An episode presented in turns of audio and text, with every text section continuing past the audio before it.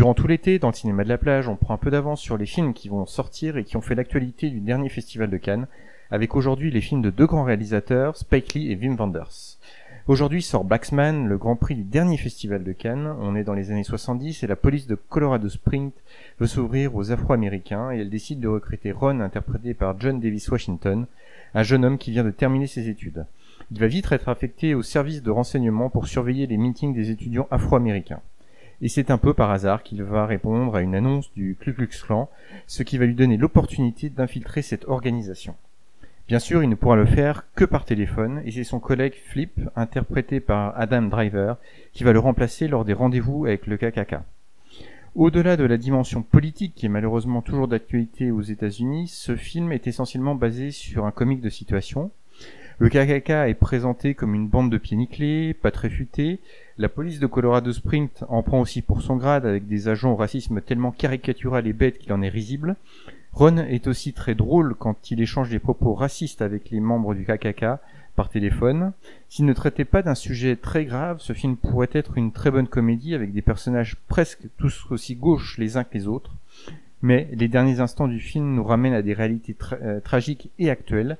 L'Amérique de Trump et cette jeune fille qui est morte renversée par une voiture il y a quelques mois lors d'une réunion du Ku Klux Klan.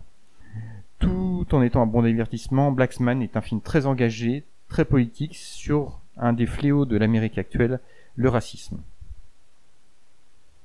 Wim Wenders lui signe un film documentaire sur le peuple François après le sel de la terre qui lui traitait des problématiques environnementales. La forme du documentaire est assez classique, il mêle des images des déplacements du souverain pontife avec une série d'interviews accordées au réalisateur.